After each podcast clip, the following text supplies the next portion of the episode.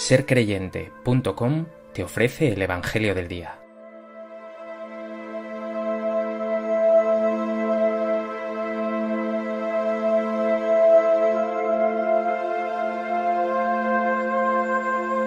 Del Evangelio de Lucas. En aquel tiempo se acercaron algunos saduceos, los que dicen que no hay resurrección, y preguntaron a Jesús, Maestro, Moisés nos dejó escrito, si a uno se le muere su hermano, dejando mujer pero sin hijos, que tome la mujer como esposa y dé descendencia a su hermano. Pues bien, había siete hermanos. El primero se casó y murió sin hijos. El segundo y el tercero se casaron con ella, y así los siete, y murieron todos sin dejar hijos. Por último también murió la mujer. Cuando llegue la resurrección, ¿de cuál de ellos será la mujer? Porque los siete la tuvieron como mujer. Jesús les dijo, En este mundo los hombres se casan y las mujeres toman esposo, pero los que sean juzgados dignos de tomar parte en el mundo futuro y en la resurrección de entre los muertos, no se casarán, ni ellas serán dadas en matrimonio, pues ya no pueden morir, ya que son como ángeles, y son hijos de Dios porque son hijos de la resurrección. Y que los muertos resucitan lo indicó el mismo Moisés en el episodio de la zarza, cuando llama al Señor Dios de Abraham, Dios de Isaac, Dios de Jacob. No es Dios de muertos, sino de vivos, porque para Él todos están vivos.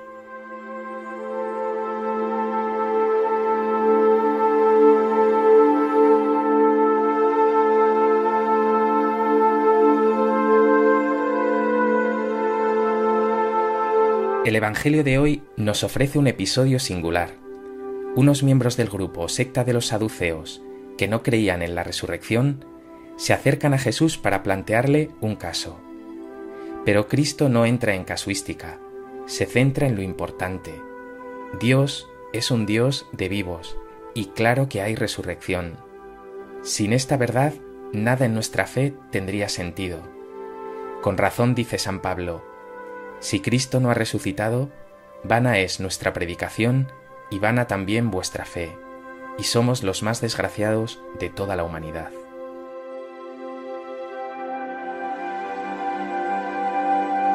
A propósito de este texto del Evangelio de Lucas, me gustaría compartir contigo tres reflexiones.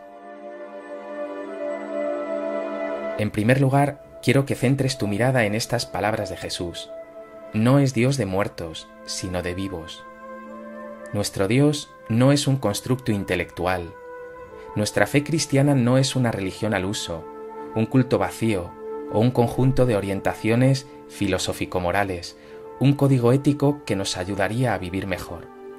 No, nuestra fe cristiana es una relación con Cristo Jesús, el Hijo del Dios vivo y verdadero con razón dijo el Papa Benedicto XVI en su encíclica Deus Caritas Est.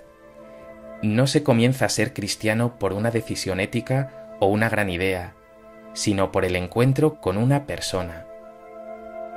Tu fe es el encuentro con Jesús y con Dios Padre en el Espíritu, que claro que existen, que están vivos y todavía más, que te han regalado la vida y a cada momento te vivifican. ¿Tienes una relación viva con Jesús? ¿Con Dios Padre? ¿Con ese Espíritu Santo, fuente de vida? ¿Lo sientes cercanos? En segundo lugar, Jesús no quiere entrar en casuística. Con su respuesta al planteamiento de los saduceos, quiere decir que lo importante en el cielo no es lo que nos llevemos de aquí, sino que seremos ángeles, es decir, estaremos siempre referidos a Dios, estaremos con Él para siempre, y con Él lo ganaremos todo.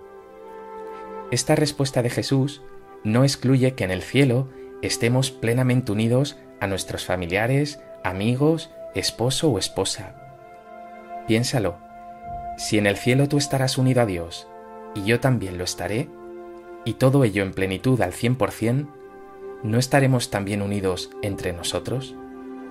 Claro que sí, pero no puede perderse de vista la clave, que es Dios, también ya ahora, el centro que nos da la vida, y que nos une también a unos y a otros con Él.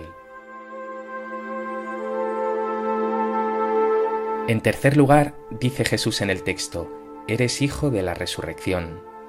Tú eres también un vivo.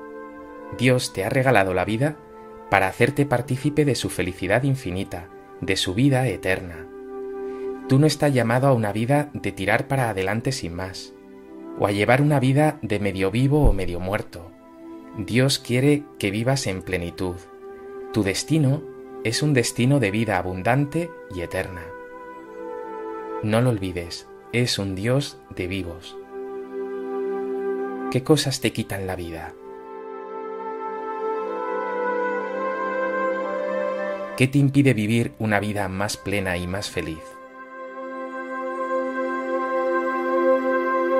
Pon todo en manos de Dios y pídele el Espíritu de Cristo resucitado para que te vivifique.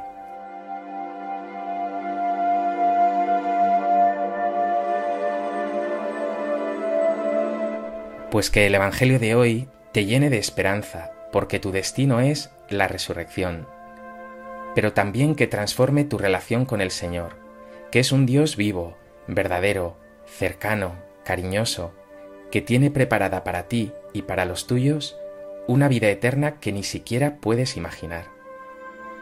Pero no sirven evasiones. Dios espera que ya aquí y ahora vivas una vida feliz y empieces a gustar algo de aquello que un día vivirás en plenitud.